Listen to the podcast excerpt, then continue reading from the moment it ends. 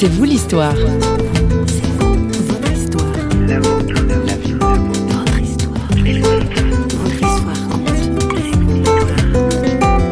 Pour avoir été responsable d'institution, en général, c'était moi qui étais le skipper. Et là, en étant équipier normal comme tous les autres, j'avais pas la responsabilité de choisir quoi que ce soit, j'étais à ma place et j'étais bien. Bonjour, c'est vous l'histoire nous emmène aujourd'hui naviguer aux côtés de Philippe Laude. Cet éducateur spécialisé et directeur d'institution a fêté son entrée en retraite en participant à un formidable projet autour d'un voilier. Course en mer, travail en équipe et réflexion spirituelle, voilà le programme auquel nous convie Philippe Laude.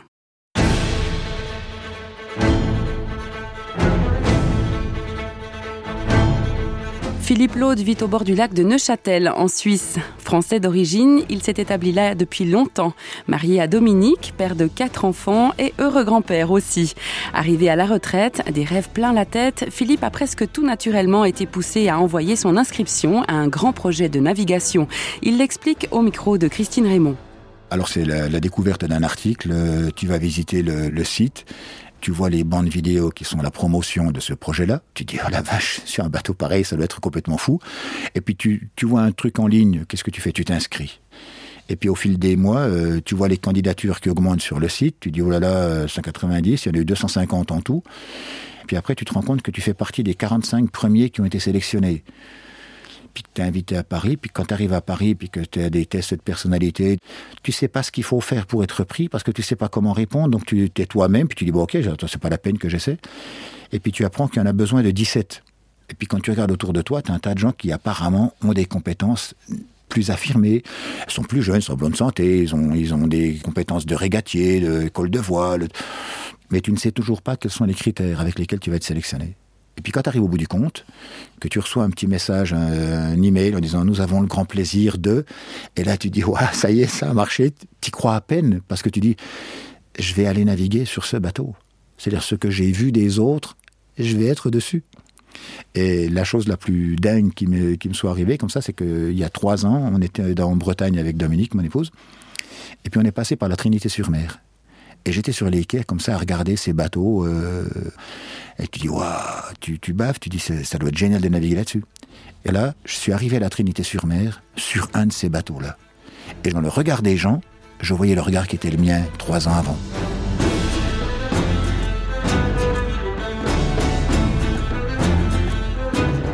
Philippe, qu'est-ce que c'est ce Team Jolokia en fait? C'est un joli projet. Un joli projet qui a deux pôles important. Alors après, tu te balades avec le curseur selon l'un ou l'autre. Il y a un côté qui est dans le domaine de la performance, parce que c'est un bateau de course, c'est un bateau qui est puissant, qui est pas compliqué, mais qui est vraiment euh, fin dans le domaine des réglages et puis de la coordination de tout ce qui se passe sur le bateau. Donc sur le côté performance. Et puis il y en a un autre qui est vraiment sur un plan euh, style laboratoire social. L'idée était de mettre ensemble dans un équipage des hommes, des femmes, des personnes en bonne santé, des personnes handicapées, des jeunes, des vieux, des gens qui ont de l'expérience, des gens qui n'en ont pas, avec comme euh, challenge ces personnes qui n'auraient rien à faire sur un bateau comme celui-ci, si on leur donne l'occasion de montrer et de développer les compétences qu'elles peuvent avoir, on peut faire quelque chose de bien. Dans notre société, tu veux faire un projet, tu vas essayer de trouver les personnes les meilleures, les plus compétentes, pour être le plus performant possible. Et là, tu vois que des professionnels, des gens qui sont alors de musculature d'enfer, euh, compétences de navigation, euh, expérience et tout. Et puis nous, sur un bateau comme le Jolokia, on n'était qu'une bande de, néophytes. Mais l'occasion de montrer que cette bande de néophytes peut produire quelque chose, ça c'est quelque chose qui a été vérifié. Donc donner l'occasion à des gens de montrer qu'ils sont capables d'eux.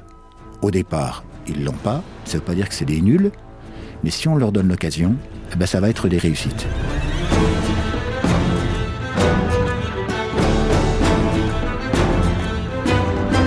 Ses aventures sur des voiliers que ses expériences dans le social ont inspiré à Philippe Laude des parallèles avec sa foi en Dieu.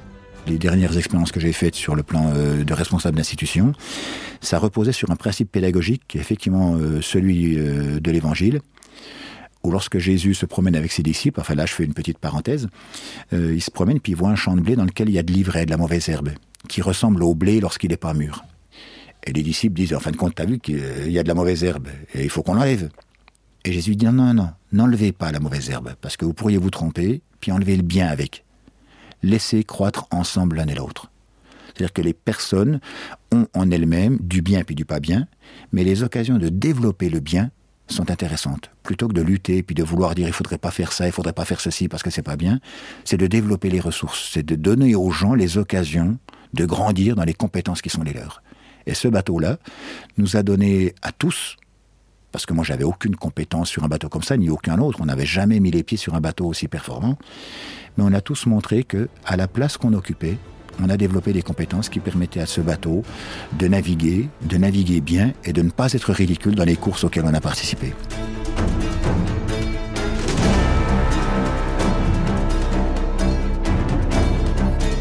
Sur le bateau Jolokia, Philippe n'a eu aucune difficulté à trouver sa place. Ses 35 ans d'expérience professionnelle y étaient probablement pour quelque chose. Alors ce qui était intéressant, c'est que pour avoir été responsable d'institution, en général, c'était moi qui étais le skipper. Et mon job, c'était de donner à mes collègues les moyens de faire leur travail. C'est pas qu'ils fassent comme j'aimerais faire, mais c'est de leur permettre d'être bons comme ils étaient là où ils étaient. J'ai retrouvé cette dynamique-là dans le bateau. Le skipper, il avait cette sensibilité-là, avec un équipage comme le nôtre. C'est pas dire maintenant, vous faites ceci comme ça ou quoi ça. Il nous donnait des consignes, mais il a su aussi conjuguer avec nous. L'avantage d'une équipe, c'est que tu ne peux rien faire seul. C'est que tu ne peux être bon que dans la mesure où tu fais partie d'une bande, et chaque personne qui est bonne à son endroit peut permettre à l'autre de l'être à la place qu'il occupe. Donc cette interdépendance-là, elle est heureuse. Et moi, en étant euh, équipier normal comme tous les autres, j'avais pas la responsabilité de choisir quoi que ce soit. J'étais à ma place et j'étais bien à cette place-là. Moi, j'ai trouvé que dans cet équipage-là, par le choix des personnes dont je parlais avant, qui étaient on n'a pas compris, mais toujours est-il qu'il y a eu une attention, une sympathie et une affection assez rapide dans une dynamique où on était tous attentifs les uns aux autres pas à prendre la place de l'autre, mais d'être attentif, de se, de se regarder, de vérifier, parce que parfois tu as un geste et tu dis, oh, attention, d'être attentif à la sécurité de l'autre. Parce que quand tu n'as pas d'expérience, tu peux être maladroit, et sans se rendre compte, sans être attentif, tu peux vraiment faire une bufferie qui peut tout de suite se traduire par une catastrophe. Et de ne pas être à l'écoute, ça a failli coûter très très cher à un équipier. Il y en avait un qui était monté au mât, et il y en avait un autre qui, à partir du winch, le sécurisait, était en train de le descendre. Et cette personne-là, qui était euh, au winch, euh, qui assurait la sécurité, il n'était pas à l'aise dans la position physique qui était la sienne. Il a demandé, je, je me sens pas bien, est-ce qu'on peut me donner un coup de main? On l'a entendu, mais on n'a pas répondu. Quand il s'est déplacé pour avoir une meilleure place, il a lâché l'écoute. Et le gars s'est cassé la figure depuis le mail, s'est récupéré une extrémiste à une barre de flèche, et on s'est tous précipités pour reprendre l'écoute et puis bloquer le truc. C'était une catastrophe qui a été évitée de justesse, on a eu très très chaud et on a tous reparlé de ces choses-là. Quand lui a parlé, on n'a pas entendu. Enfin, on a entendu, mais on n'a pas répondu. Et ça, c'est une leçon qu'on a gardée tout le reste du voyage, d'être attentif à l'autre. Pas pour prendre sa place, mais pour peut-être être attentif qu'il a été en train de faire une demande à laquelle on n'a pas répondu. Et ça, ce sont des choses qui sont euh, dans cette dynamique-là. Ben, le corps, euh, on ne peut pas se passer de l'autre. Et ça, ben, l'évangile nous en parle bien sur la, sur la parabole, enfin sur les images avec le corps. Eh bien, une équipe, il n'y en a pas un qui peut euh, prétendre faire quelque chose sans avoir besoin de l'autre. C'est quoi cette parole de l'évangile dont, tu parles par rapport au corps? Alors par rapport au corps, ben, c'est effectivement Jésus qui prend l'exemple, euh, enfin l'apôtre Paul qui prend exemple sur le corps, où on a tous des rôles différents, des, identités différentes. Elles ont toutes leurs valeurs, elles ont tout leur respect dans la différence, justement.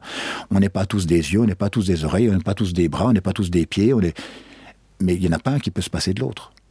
Et cette différence-là n'est pas une euh, contradiction, n'est pas une concurrence, n'est pas une opposition. C'est simplement des rôles et il faut les respecter. Alors là aussi, ben, l'œil, il doit rester un œil.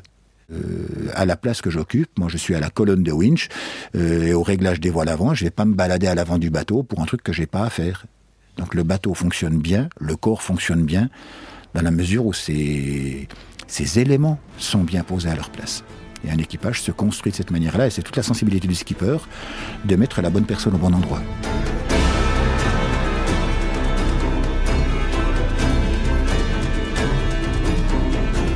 Philippe Claude évoquait à l'instant l'importance de chaque membre d'un même équipage, d'un même corps, mais il est aussi question de savoir où l'on navigue, être capable de discerner les points de repère. Alors, c'est vrai que le positionnement, c'est quelque chose qui m'est cher. Là, dans les parallèles entre la voile et puis la, vie de société ou la vie d'église, euh, il y a un cadre, il y a des règles, et puis après, qu'est-ce qu'on en fait? Pour se situer sur un bateau, aujourd'hui, bien sûr, on a les GPS. C'est électronique, c'est satellite, et puis on n'a plus besoin d'avoir des, pages et des pages de calcul pour savoir où on est. Quoique, quand tu es en train de naviguer, euh, tu n'es pas toujours le nez fixé sur ton compas. Tu prends des points de repère et puis tu navigues en fonction de ça. Dans le temps, ça a toujours été fait comme ça.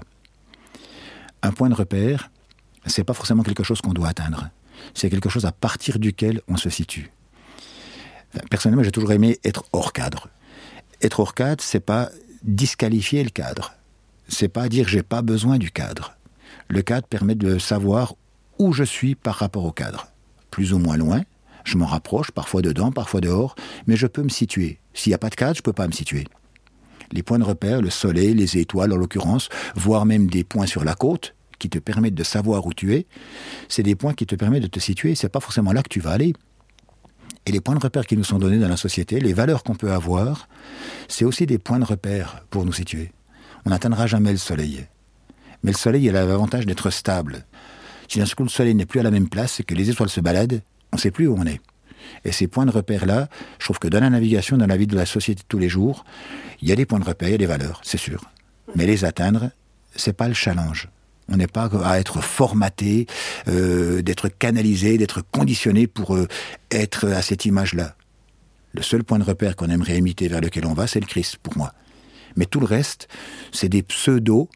Euh, voilà, je sais où je me situe par rapport à la valeur morale de telle et telle chose, ou par rapport à l'aboutissement d'une vie spirituelle. Je sais où j'en suis par rapport à ça, mais je suis en chemin.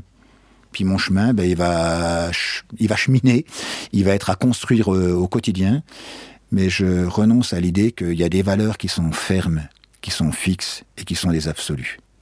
Et puis Dieu, alors, il est hors cadre? Absolument. C'est quand on veut le mettre dans un cadre qu'on devient dingue. Dieu, il est hors cadre. Il est hors norme. si on veut le mettre en petite boîte, ça veut dire qu'on va le réduire à un cadre. Petit Dieu que ce Dieu qu'on pourrait réduire dans un cadre. Lui, automatiquement, il explose tous nos cadres. Et ça, c'est intéressant. Est-ce que je peux vivre comme ça?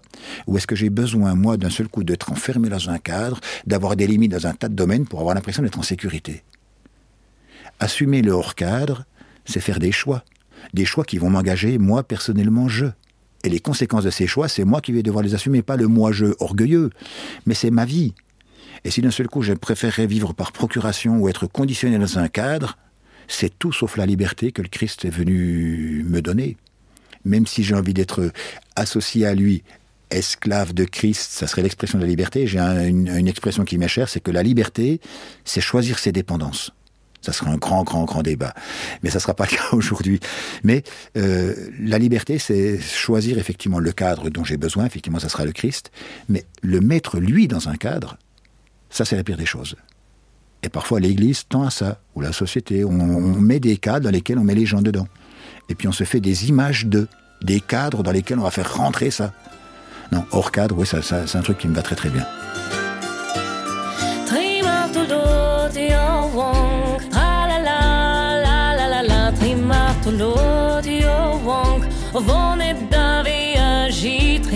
trimartolot i och ronk.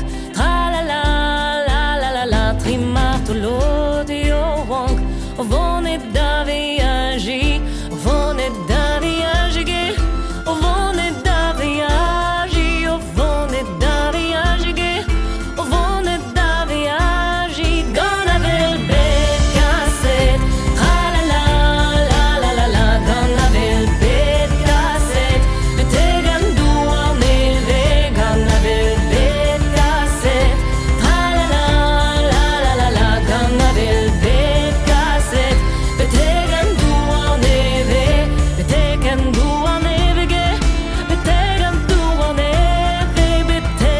de prendre congé de notre invité, Philippe Laude, un gars certes un peu hors cadre, mais très conscient de son repère absolu, le Christ. Si vous désirez en savoir plus sur les circonstances qui l'ont conduit à prendre Dieu comme capitaine de sa vie, sachez que Philippe a fait l'objet d'une autre émission, c'est vous l'histoire, intitulée Quand Dieu débarque à l'improviste. Vous pouvez l'écouter sur notre site parole.fm. L'équipe de Radio Réveil qui signe ces émissions vous donne rendez-vous très très bientôt et vous salue. Bye bye.